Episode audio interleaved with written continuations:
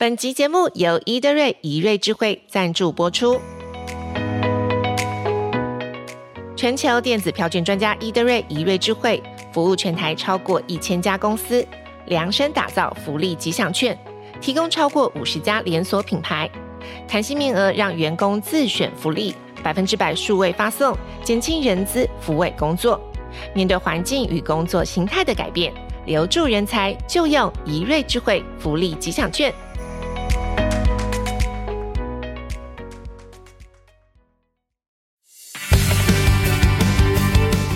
走进采访现场，跟你聊工作、谈管理，和现在的你一起想象未来。我是经理人月刊总编辑齐立文，欢迎收听经理人 Podcast。各位朋友好，我是经理人月刊总编辑齐立文，欢迎来到我们最新策划的新的单元哦。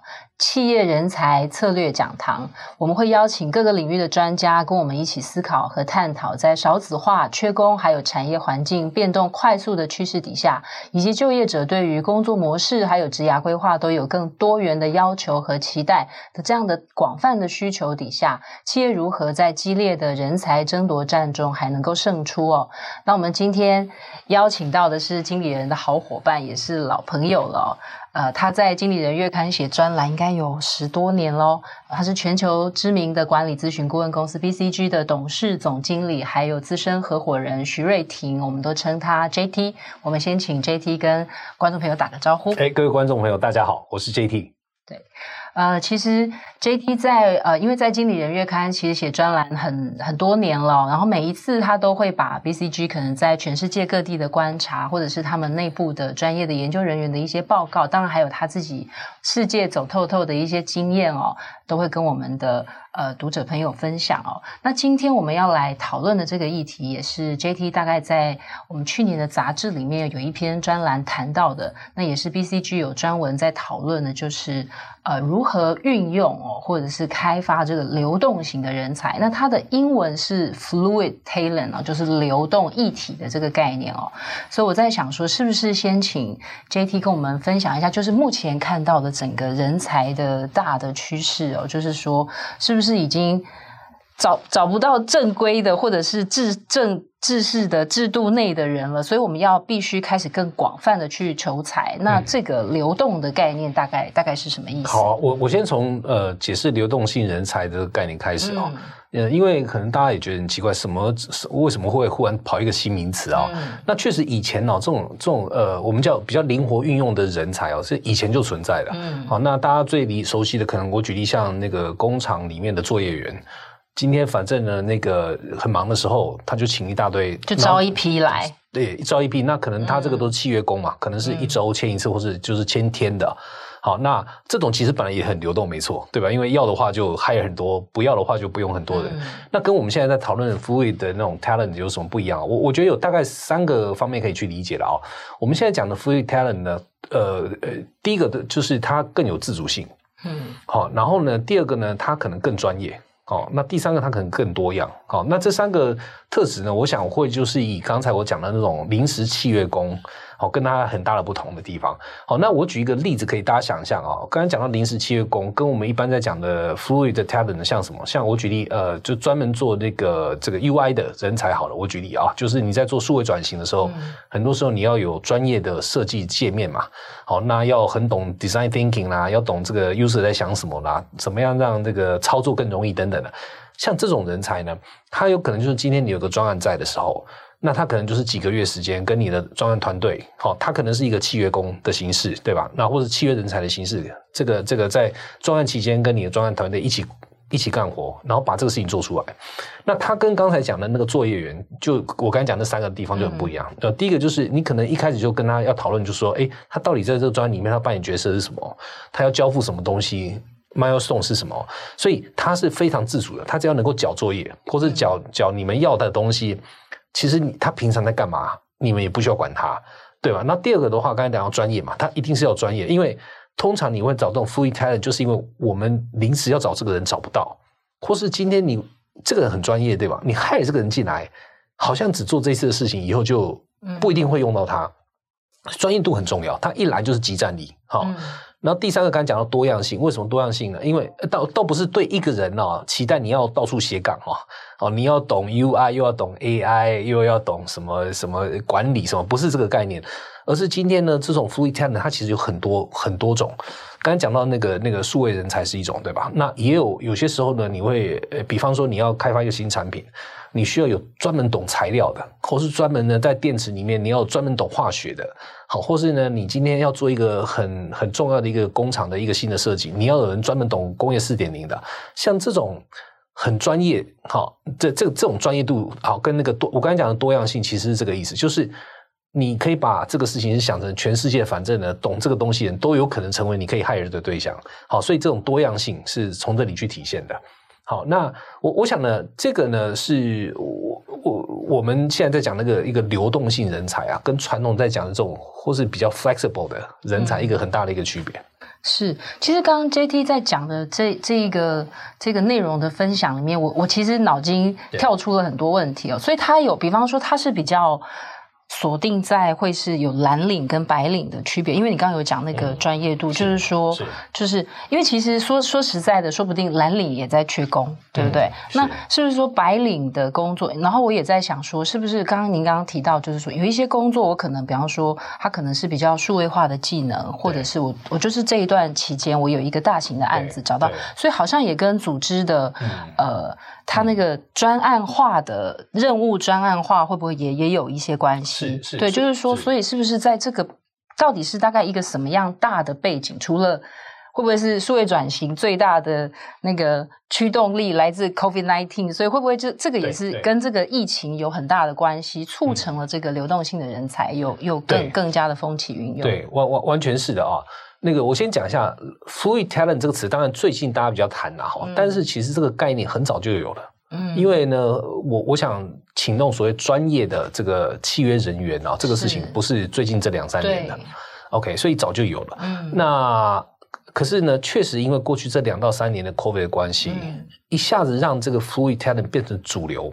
嗯，那我讲的主流意思倒不是说以后公司十个人里面要有六个是 fluid talent，有可能哦。嗯、但但我意思说，以前可能是一百个人里面不到一个，现在有可能是哎，你们一层两层，甚至有些公司已经三四层是 fluid talent，这个很正常。嗯，好，那那 COVID 绝对是一个一个一个重要的影响。好，那我我我等一下谈一下 COVID 的影响在哪里啊？但我先回到刚才您谈到一个很重要的，就是到底是不是白领？嗯，等于 fluid talent，这个当然我觉得有一点见仁见智哦，但是。呃，你要考虑一件事，就是说，有些时候所谓的蓝领，好、嗯，但但蓝领看你怎么定义了哈，是，也有可能是 fluid talent，只要他有专业性。好、嗯，那你说，哎，蓝领怎么会有专业性？当然会有，因为比方说，我举例啊，比方说呢，你们一下子想要去设计一个，要要盖一个厂，嗯，好，那现在厂要盖厂呢，你的公司里面的工程人员不一定会那么多。哦，现在有很多像半导体公司到处在盖厂，嗯、对吧？他有一些时候就必须。那个去找那种专业的盖厂人员，嗯、尤其是比方说你要去其他国家去盖厂，你的既有的台湾的工程人员不一定懂那边的当地的状况。嗯，那那个时候你需不需要？有新的工程人员进来，嗯、那工程员你看他是不是蓝领咯？嗯、你说真的在 construction site 里面啊，真的在做这些这些设计啊、去施工然后监工的这些人，你看你是不是定义是蓝领了啊？如果是的话，那 fluid talent 确实有可能 cover 蓝领。好、嗯，这是一个我想说明一下，因为我觉得还是刚才讲那三个，只要他有自主性，而且很专业，嗯，好，然后呢，当然就是可能就是他可能有五花八门的类似人才，这种的其实我们。通常会叫它是那个 fluid talent。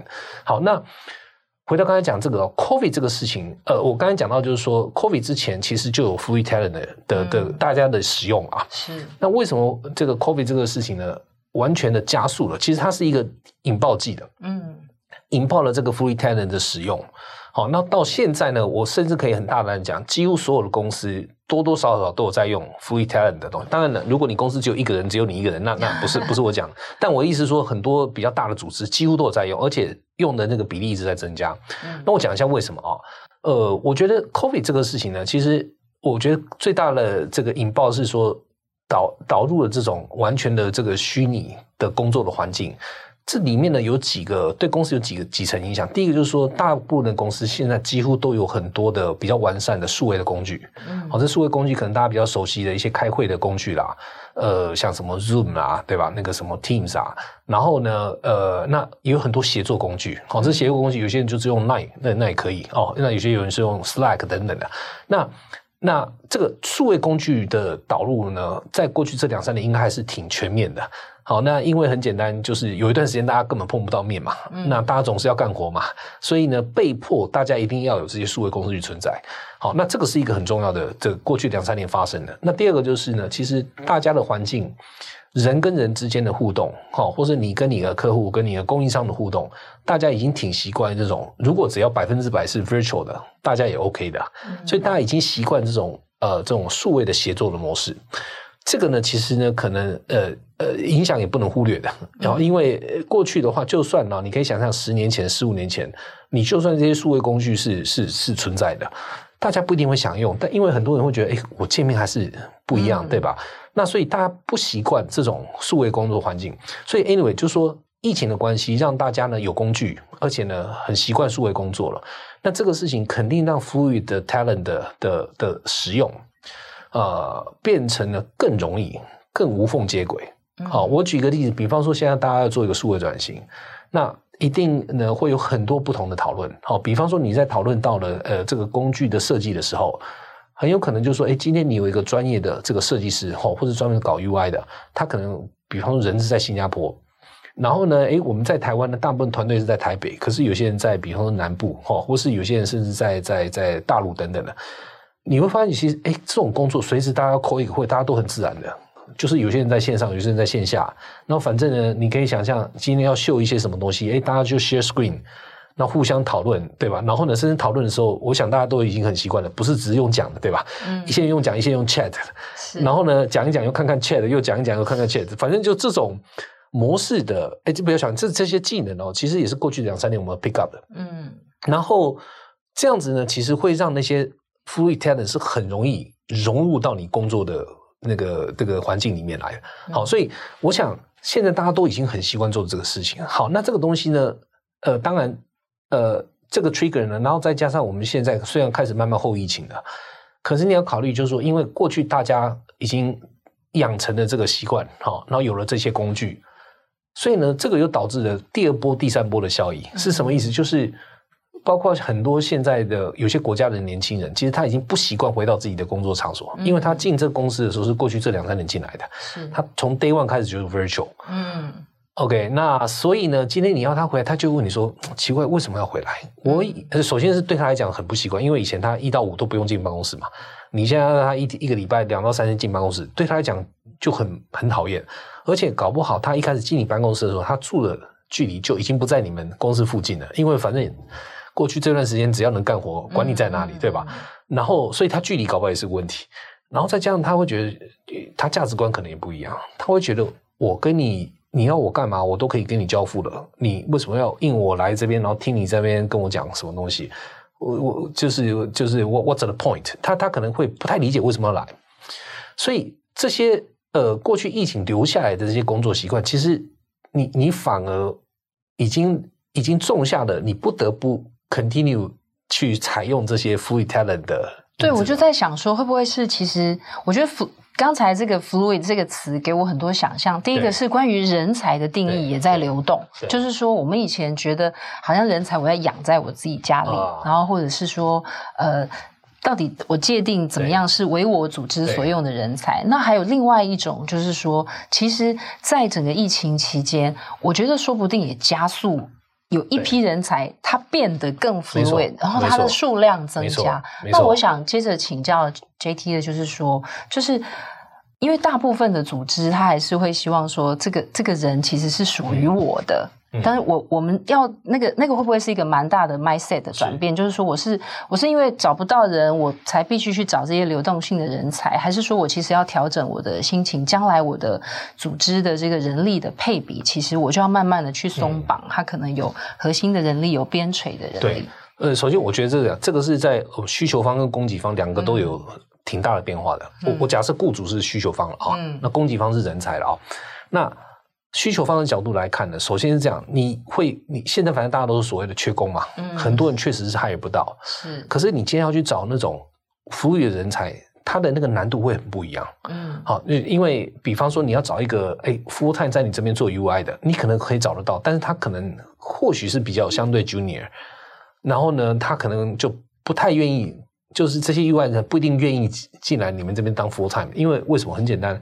我同样每天搞 Zoom，对吧？我可以同时接三四个案子，嗯，对。那接你们家的这个可能死薪水，可是我私底下我得绑在这里八小时，对啊，绑在这里八。嗯、那我我问你私底下，我可以接一大堆 case 嘛？嗯、所以你要他去今天呢当成一个，你可以叫 freelancer 吧，还是进来你们这边当 full time，对吧？他可能就会开始去想，来你这里搞不好，哎呦，我其他单接不了，搞不好我的收入就就就减了不少，对吧？然后所以。就说有可能是你们的问题，就是说你们找不到愿意来这边当 full time 的，嗯、所以你不得不去找 free talent。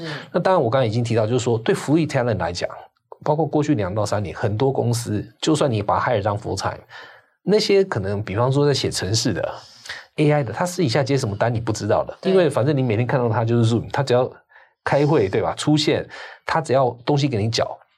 该该该缴的作业有缴，对吧？嗯、他搞不好一个礼拜只花十个小时做你的东西，是。那你不知道，原因很简单，因为你不懂他在干嘛，对吧？嗯、他在写 AI 的 code，你也不知道他在写什么。所以，anyway，我我想讲当然是一个想象的哦，但我想讲的是，这个对人才跟雇主两个都有更多的需求，呃，想要这个，要么就是 hire，嗯，free talent，或是变成 free talent，嗯嗯。好，所以这个事情是两边都有。有有一个 push 的作用的，就是需求跟供给都有一个 push 的作用，让这个趋势呃更往前这样子。嗯嗯，所以我们就是说，在面对这种，就是说，其实人才，因为其实我觉得这个 fluid 的自主权也来自于，嗯、有时候他是。他甚至可以决定我在哪一家哪一家公司工作，我在什么时间工作，然后或者是我决定跟你维持一个什么样的关系。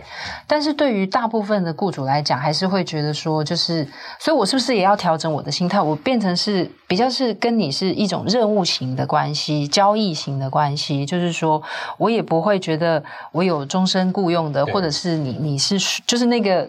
你不再是属于我，所以我是、嗯、那这个会不会在管理上面，或者是我们传统，就我要怎么去约束，会不会真的变成更像合约或是交易型的关系？呃，这个是这样的，我觉得呃，这东西不会是黑白的，嗯、就是说会不会哪一天呢，所有人都变成 free talent？首先是不太会的。嗯、好，那但是确实有很多我们叫 use case 啊，嗯、很多的不同的使用场景上面呢、啊，你可能有些场景会更容易用 free talent，有些厂更不太容易用。嗯、那我我举刚才的例子，比方说刚才讲到那个 UI 那个事情，那个是标准的，比较容易用的。嗯，好，或是有些公司会需要一些口译的相关人员，有些这这个可能相对是比较容易用的，因为你口译不会每天需要口译嘛。嗯、那有些人的场景就不太容易，好，比方说像这个，我举例像公司里面的关键主管，像 总编辑这种，或是当那个那个那个 leader 这种呢，你如果叫 free talent 有点怪吧，对吧？嗯、尤其是下面一堆都 full time 的，就是每一次都来一个客座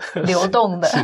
通常呢，上面有办法复议的，就是那种有钱的大老板，反正他管二十个公司、三十个公司，我来这边重要开会、拍拍板。嗯、但是就是像总经理这种，真的需要 delegate 的，你就很难。蛮难想象一个流动总经理每一次都不一样，比较比较难，比较难，比较难。那如果就算有，下面一定有一个不太不太 fluid 的，像什么 CEO 来 support 他。嗯、可是 anyway 就说有些 position 就不太容易 fluid。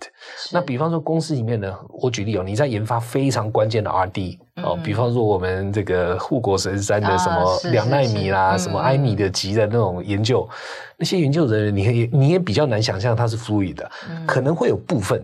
就我刚才提到，就是部分一些比较特殊的技能，然后全世界可能只有一两个人懂那种的，那你不得不 fluid，，因为你也可能偶尔运用到它。嗯、可是核心人员可能很多都还是比较 full time 的，而且是需跟公司需要一个长期的 commitment 的关系的。所以就说，呃，Fluid 它有一些地方是容易用，以后也会持续扩大。可是有些地方你还是不太会看到 Fluid 人才。好，这个就是不同的 use case 会有不同的的的使用方式。是，其实我也在想说，这个 Fluid 的人才增多，嗯、我我也想说把它。变成另外一个我们比较目前可能在实际上在组织里面，因为就是说，其实它是工作方方式的流动，人员也是流动的。那我自己自己的经验就会是，我们在疫情期间，因为有很多同事确实，因为我我几乎可能都一 搞一年见不到几次，我都在线上见到他，然后我们就会发现说，好像在那个整个在疫情期间招募进来的同仁，我也不晓得这样算不算，他们算不算 Day One 就是。流动型的人才，但是确实会觉得好像少了那个 teamwork 的协作，然后学习的速度，或是他对组织的认同，或是投入，或对工作的那个进进入状况的速度，似乎呃，我也不晓得是不是呃，真的可以这样子去。疫情前跟疫情后的类比，假设是疫情前的一个新进人员跟疫情期间的新进人员，嗯，似乎好像有一点点不同。我不晓得 JT 在、嗯、呃不同的企业里面，或是不同的国家里面有没有这样的观察？呃，这个首先是这样，两个概念有分开啊、哦嗯。Full time 的 employee 啊，嗯，呃，只是因为呢比较多线上的嗯活动，或者比较多线上的这些人不不一定能叫 fluid talent，因为他做的事情还是一样。对。然后他还是 fully commit 到你这个企业来，至、嗯、至少在在合约，就是在你们那个哦，所以他只是他是我的全职，但他是 hybrid 的工作。对对，这这个不太叫、嗯、这个不太叫 fully 的 talent，fully talent 更多是讲回到刚才那个 UI 的，我专门设计 UI 的。嗯、是。那今年好了，今年要搞一个数位转型，嗯，我跟你在三个月合作，那反正你要交付什么东西很清楚了，有点像契约，把它大家把它定好，我该交付的交了付以后，你该给我的钱尾款就要给我，嗯，好，这个然后但同时。我也在帮其他公司做，嗯，那这个东西是比较是 fluid talent 我们讲的定义，好，所以这个这个首先要要先呃分清楚，就是 full time 的跟那个 fluid talent 的差别。嗯，第二个就是呢，确实在公司内部啊的 fluid 的那个可能性是有的。好，什么意思呢？就是我可能我这个人不是只负责一个职位，我负责不同的职位之间的流动，这个是有可能的。嗯嗯，好，那。呃，我随便举例啊，我同样是这个做数位转型，我同样是做呃 UI 好的，公司内部也有 UI 的。那为什么这些还是有可能是 fluid？因为他有可能今天哎一下子帮 A 事业单位做，一下子被调到 B 事业单位做。就我以前呢是只在一个部门下面，我只做一个事情，但我现在呢、嗯、其实是有可能，因为我的专业，我到处被借将。嗯第一个一下子到 A 国家，一下到 B 国家，嗯，那这个其实也是公司内部的 fluid talent 的概念，嗯嗯，所以所以 fluid talent 还是有可能存在公司内部，是。好，那只是就是说，呃，那个不太是说今天呢，我同样是在假设在台北的经理人做，然后我只是诶最近因为什么原因，嗯、然后什么都是让卖线上作业，那我就变成 fluid talent，其实不是这个概念，嗯嗯，我不知道这样怎么解释清楚，我知道，嗯嗯，对。好，那再来就是说，我们要找到这样的 fluid talent，就是他有没有是有别于，因为这一群人好像他就不，我我不晓得在征才上面，他们我们要怎么去接触到这样的人才，然后还有就是说，有没有特定哪一些行业他们是更更适合？因为也许有一些行业会觉得说，我还是不太适合用这种比较是契约式的交易式的员工，就是他有没有行业的差别？呃，好，我我先回第二个问题啊，嗯、就是说行业的差别相对比较少。嗯，那关键还是我刚才讲的 use case 啊、哦，就是到底做什么事情会比较适合，什么事情比较比较不太适合。那当然了，有些行业它做的事情相对比较多是呃的 use case 是不适合的。嗯，那那个行业就会有倾向用 fluid talent 比较少，是有可能的。嗯嗯、好，但是。多多少少都都都都会需要啦。嗯，好，那这是一个。那第二个就是说呢，去找这个 fluid talent 还是挺重要。就是说，呃，我我们先讲哈，以前传统的公司啊，大部分都是请全职员工，然后他有一个很固定的这种 recruiting process，对吧？然后。呃，你现在开始要找找 fluid talent，它它的相对好处就是你的 source 会变得很多。嗯，哦，你可以想象，今天你如果要一个材料专家，以前的话，呃，可能就是诶，比方说什么，不管是在一些什么呃一零四类的啦，或是找那个 head hunter 去找啦，反正你就算找到了，你第一个会想说，你会希望他来你的公司嘛，跟大家 R&D 人员去工作啦，然后哪怕是契约工，好，那没问题，你至少在 contract 的期间，然后该来的时候要来等等。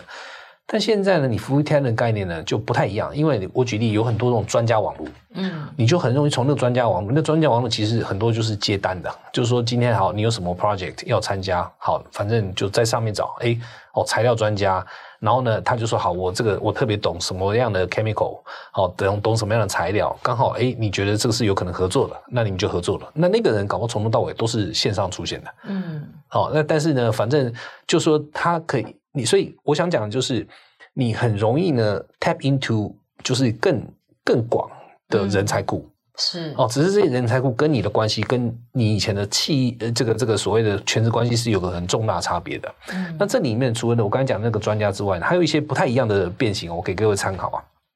比方说啊，那个我们有叫一个叫 corporate borrowing，就是跟。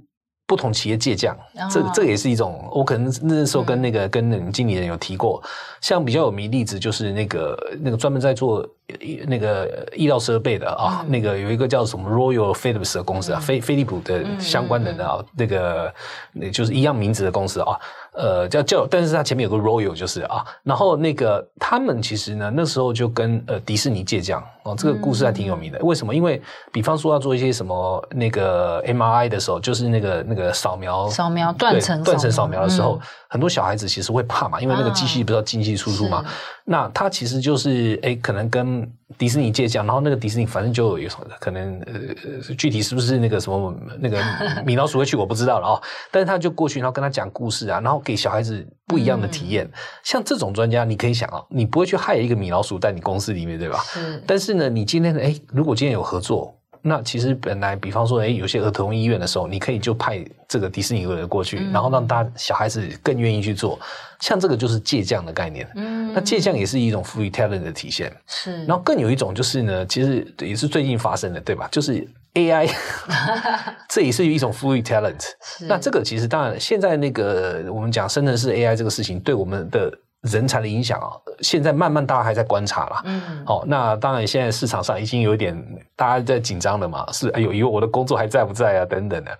但这个事情其实利用 AI 这个事情也是一个 potential free talent 的概念。嗯，因为 again 就是说，你今天不是靠传统的那种专职的人才，你是临时可以借将，然后会利用科技，好，或是利用不同的 talent pool 来做你该做的事情。嗯，好，那那反正这个东西都是一个比较广义的，是的的一个 free talent 的使用。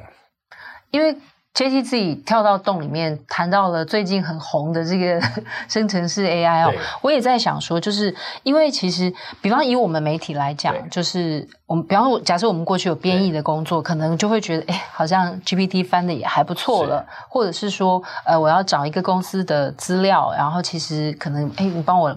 对，搜集一下过去这家公司几年的财报啊，然后他们最近的财务表现等等，嗯、就是说，好像在你们的顾问咨询工作也会有类似的状况，就是说，其实它是很大量要收集资料、背景调查的。那你们现在怎么去界定？就是说。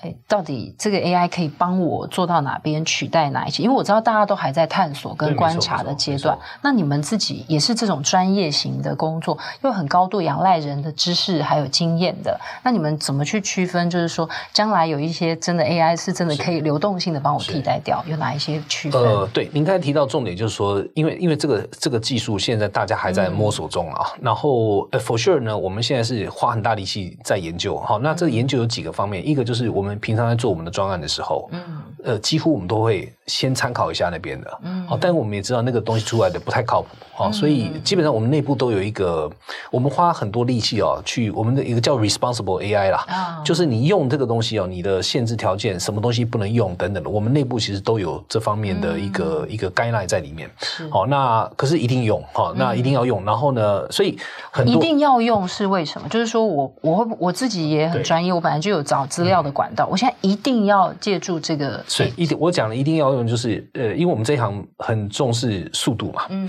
那以前呢，比方说我们在要解决一个问题之前，我们都会有一个所谓的初始假说，对吧？就是 day one 先知道我到底靶在哪里，然后我想办法去证明这个靶是真的或假的。嗯、像这个事情，AI 就很好用了。啊、哦，你就可以先问他类似的问题，你看他给你什么答案。嗯。好，那当然他现在给的答案，老实讲，通常还不太靠谱啦。就针对人家客户丢给我们问题，我们丢给他，通常就不太靠谱了。嗯、那但是呢，他会给你一些初始的一些思考点。好，然后你从这里面开始再去进化。嗯，好，那这个是我刚才讲的所，就我们基本上都会用的原因就在这里哈。那呃，那我想呢，这个呃往前走呢，反正有几个事情哦。嗯、第一个就是说，我相信我们会慢慢的去把我们的工作啊，就我们的 of working 跟 Gen AI 啊的提供的协助是慢慢会融合在一起。嗯，好，那我们会更调整时间在呃，就是我们可以创造的附加价值上面。嗯，那可是呢，又不得不。使用 Gen AI，因为它真的很多时候会帮我们省很多时间。嗯，哦，我我举一个例子哦，比方说像以前啊，我们要去调查，比方说，哎，几个国家之间的工资差异，以前可能这个是一个礼拜的活，因为你要打很多电话，要看很多资料。你现在只能一问，你他可以帮你弄成表格，一下就丢给你。啊，当然 again 哦，那个东西里面有很多还是要检查，对，对不对？嗯，直接丢过去，通常都会有问题。嗯，但是呢，哎，会 get 一个 ballpark first of all，嗯，所以你看，以一个初始假说来讲，他可能真的是马上给你了。嗯，他跟你讲说，这个 A 国家一个小时，哎，可能就是什么二十块美金，那个国家是三十块美金，他会跟你讲这个。那但是你下去一看，才会发现，哎，好像不太对。然后可能有些国家甚至是错的。但但是 also 可以，因为他已经给你一个 idea 了。这就是我讲的，就是我们慢慢在工作上面，一定是要想办法去 leverage 它，就是跟当年的搜寻引擎那个就是 Google 出来也是一样的。它一开始省了我们大量以前要用人工做的时间，但是最后反正呢，我们就只能够在那个上面基础上面。嗯，再再往上提升嘛，然后跟我们那把我们精力去 focus 在真正该 focus，就是只有我们能做的地方嘛。这我想是会会有类似的概念啊。是，这是一点。那第二点，当然也有很多客户其实来问我们，就是哎，这个 Gen AI 会不会颠覆他的企业啦？我该怎么去准备啦？嗯、我该怎么利用？其实大家也有类似的苦恼嘛。所以我们帮客户去探索怎么样子呢，在 Gen AI 的状况之下，然后呢，能够这个脱颖而出，然后让他们不会被。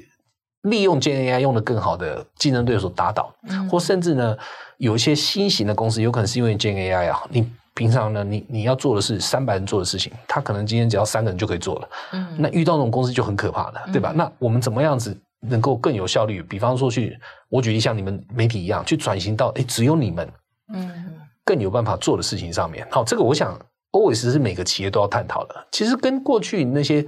技术不断演演进进来，对吧？从这个可能呃 IT 啦，然后到什么移动互联网啦，慢慢的大数据进来的时候，其实都一样的。就你公司不是站在那边，然后被这些科技击垮击垮，对吧？或是被你的竞争对手利用这科技来击垮你，而是你不断的要进化，去找到这诶你自己本身的一个价值创造点。我我我想这个是 going forward 几年大家要去 figure out 的地方嘛。对，其实我觉得好像自从工业革命之后，只要是机器出来，就会有一批工人就会跟他抗争；机器出来，就会有一批工作者跟他们抗争。然后最后大家去思考，就是说，其实我觉得，呃，不管是生成式 AI，或者是说在这个 COVID 之后的环境的冲击，嗯、其实确实都会让我们去思考，就是说，到底。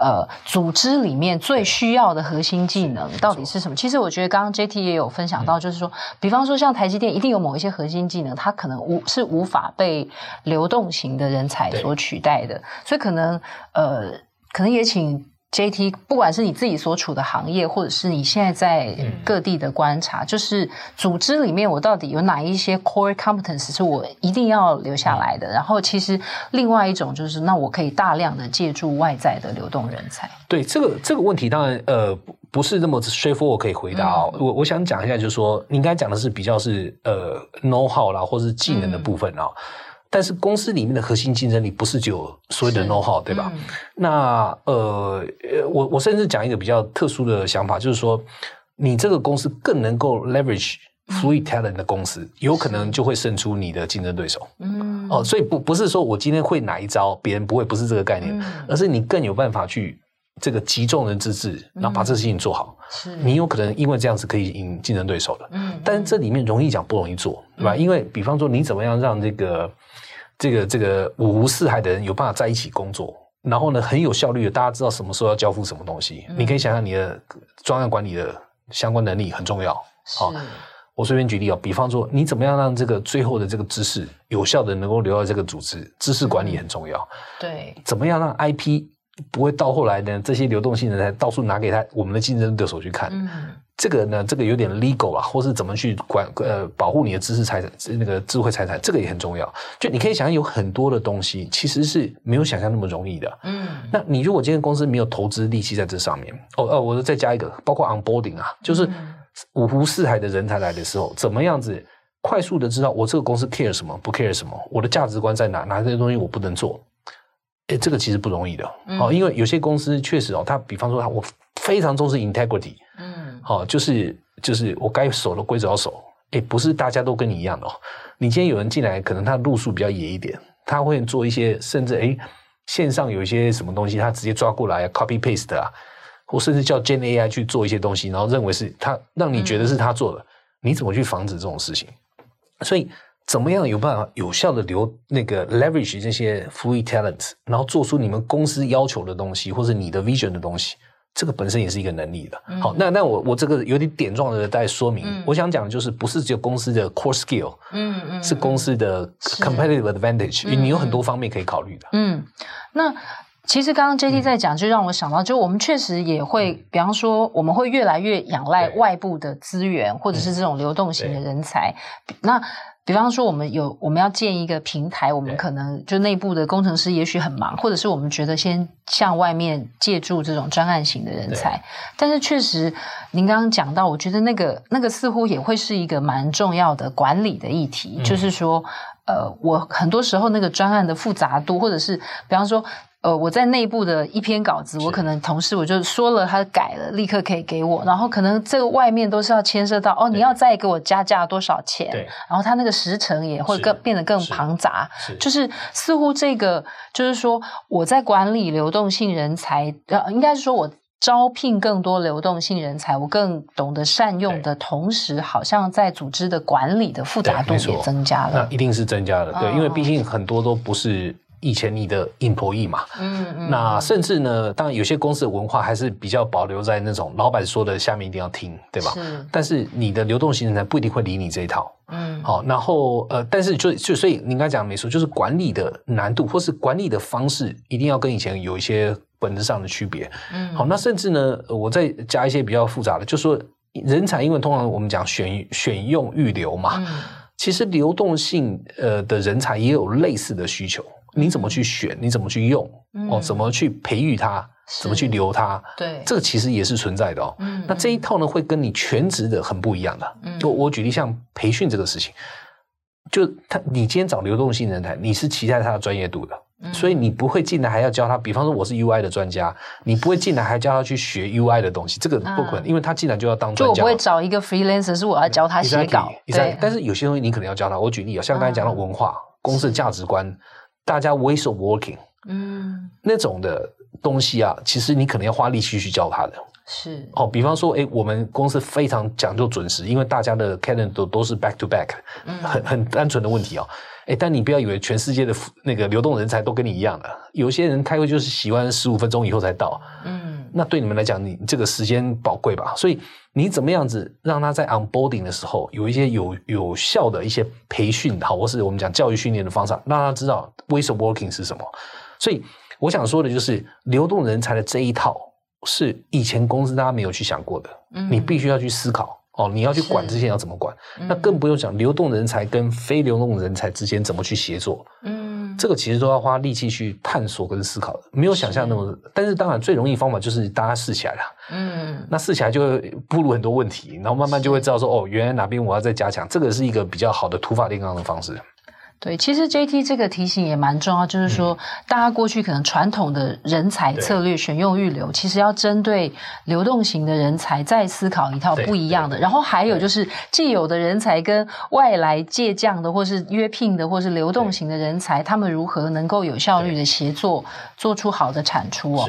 那最后我还想要再请教 JT 一个问题，就是说，因为我们总是说人才是公司很很重要的资产嘛，我想这句话大概 从从我加入经理人月刊，大概二十年前，我就很多文章都会提到这个哦。那现在如果是，就是说这个人才有的时候是在外面，有的时候是在里面，那我们如何在组织里面，我如何再去在这个年代这种比较流动型的，或者是说我如何去思考，就是组织是啊、人才是我公司很重要的资产，因为似乎会不会有时候发言权或是决策权可能流到了员工那边去了？呃，我觉得是这样的，那个呃，这个、这个当然你要要要看哪个面向了啊、哦。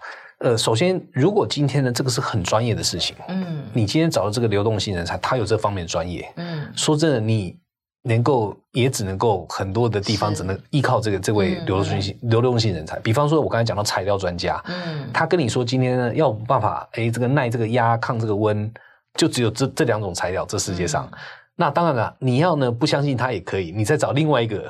流动人才来检验他讲的话也可以，好，但是当然就是说有些东西你确实要把部分的决策，嗯，是交给这些专业人士，对吧？然后你再更这个其他的方面来看，哦，整个整个专案的这个这个方向等等的。那呃，那但是呢，我我想，呃，这个有关人是资产这个事情啊，我我相信还是 true 的，嗯，好，那只是这里面呢，它的。体现方式会不太一样。好，首先呢，你公司里面呢，可能还是会有一些所谓的核心部队。嗯，好，那这些核心部队呢，我我这样这不一定是这样的哦。但是我举例，他可能呢，会是更多是，比方说对你公司的这个做事情方法了解。好，公司里面到底什么东西呢是以前的资产，什么东西是指以前的强项。自己的客户关系等等，有个更全面的认识。好，嗯、那甚至呢，今天他可能会有机会能够轮调，然后一下子做做 A，做做 B，所以对整个公司 general management 更有帮助。就这方面的人才培育还是必须有的。好，嗯、因为你很难期待呢，哪一天这种比较我们叫 general manager 这个事情啊，是专业呃是专业的服务的 talent 来取代的。好，因为他可能就是今天对很多东西是专业。可是他就全班全班的这个这个理解可能是不够的，嗯，好，所以你还是有那个人才必须选用预留要考虑的部分，是。好，那只是我刚才讲的有两个部分你必须要重新思考，一个是那些流动性人才，因为那也是人才嘛，嗯，流动性人才本身的选用预留，好，这个是要要要重新去思考，然后刚才也讲到就是两个。两种人才之间的怎么去协作？是好，那怎么去保护知识财产？那些东西也要考虑。所以我觉得就是说，人是人才这个事情是没有变的，只是你要做的事情可能会更不太一样。那这个每个公司要去调整。是因为我刚刚其实一边在 JT 在讲，嗯、我就脑脑脑筋里面有一些不同的想象。嗯、因为现在很多时候我们都会说，呃，比方说，不管是 AI 或者是有一些那种机器人，或者是反正就机器学习，它可以帮你做很多工作。所以我就有时候就想说，好，有一天可能财务也也也机器做了，委出去做了，委给流动性人才做了，嗯、法务也是，然后 HR 好像也是，因为有各式各样的 HR technology。就是我在想说，这个组织最后到底它会流动，或者是说这样外溢然后扩散，到底最后我们剩下的那个 core 是什么？我觉得很科幻小说，就我还自己还在还在想象。对对对，这个确实哦，我我们做现在挺多的事情，也是在做这方面的事情。但是必须承认，每一个公司哦，它的状况不太一样。是呃，比方说像我们现在呢，尝试的帮一些比较传统的公司哦，做了一个事情，就是我之前也提过，就是平台型的组织嘛。怎么样让那个就是 customer facing 的部分呢，变得更敏捷，嗯，然后更小、更那个跨功能，然后但是后端的一些，比方说什么供应链啊、制造啦、采购等等，还是今天需要整个能够集中嘛？那那个部分变得更平台，那这个平台跟所谓的小微组织之间要有一些协作关系，像这种的。变革转型呢，我觉得应该方向也不会太大的错误啊。嗯、那只是就是说，现在有了流流动人才，你可能在某些地方是更可以利用流动人才。嗯，好，那那我我觉得就是说，呃呃，就是组织会长什么样子这个东西呢？呃，就是各行各业确实是不太一样，那每个公司也不太一样。嗯，好，但我觉得很重要一点还是回到本质吧，就是说你的公司存在的。目的到底是什么？Purpose 是什么？这个是 number one。Number two 呢？你公司到底能够提供给人家的价值主张是什么？Value proposition 这个一定要 figure out。嗯、那为了提供这个价值，我有哪些东西是我一定公司内部要有的？哪些公司哪些东西我要尽量 leverage 别人的？好、嗯、像刚才提到了，如果你要你认为你你的你的价值就是去做一个最，我举例啊，最世界上最不容易摔坏的 laptop。我举例了啊，那我们这个叫 rugged type 的的 laptop 嘛，哦，在打仗的时候也不会坏，对吧？然后人家枪打你的时候，你还可以拿那个来挡挡子弹。我假设你要做这种东西，那你有一些核心的技术，可能真的要在手上。嗯，好，比方说这个我不知道了，怎么样，就是百分之百不会漏水的啦，好，或是那个那个那个这个这个怎么样子的话，那个这个受到什么冲击，基本上东西都还可以很好的运作了。你有些东西留在手上，可是有些东西说真的不太容易。嗯，好，比方说一些什么最新材质的理解啦，或者是最新的这个能源要怎么来，有些东西搞不好真的对你来讲，只是今天你这个时候要用到，那那个时候你去找最专业的流动人才，就这个部分的一个怎么讲呢？一个进化，每一个公司是不太一样的，而且会随着时间过去啊，你可能也不太一样的，甚至呢，你今天找流动人才，明年的这个时候，搞不好就是 Gen AI 帮你做掉了，也也是完全有可能的，对吧？那所以就是，所以所以这个东西。就怎么去管流动人才这个事情也很流动的，是是是，这个 unfortunately 那个这个，所以这个我想这个是大家要一起还在，我们都我们都还在学习当中，对，大家都还在学。其实我觉得今天谈的这个流动性人才，这个 fluid 这个字，我觉得用在这个疫后的世界也非常的合适哦，因为其实真的是每一个面向很多的。角落都在流动当中哦。那我想今天 JT 带给我们，就是我们去思考，就是说，在我们我们应该是重新思考企业的目的，然后我们的核心竞争力在哪里，然后再来就是我们如何活用在世界各地的人才哦。那我觉得这个也。另外，也某种程度上也会构成企业的一个竞争力，因为你对于呃更多元的人才拥有一个吸纳或包容的能力哦。那我们今天很谢谢 JT 来跟我们一起探讨这个流动时代的流动人才哦，谢谢 JT，谢谢立文，谢谢各位，谢谢。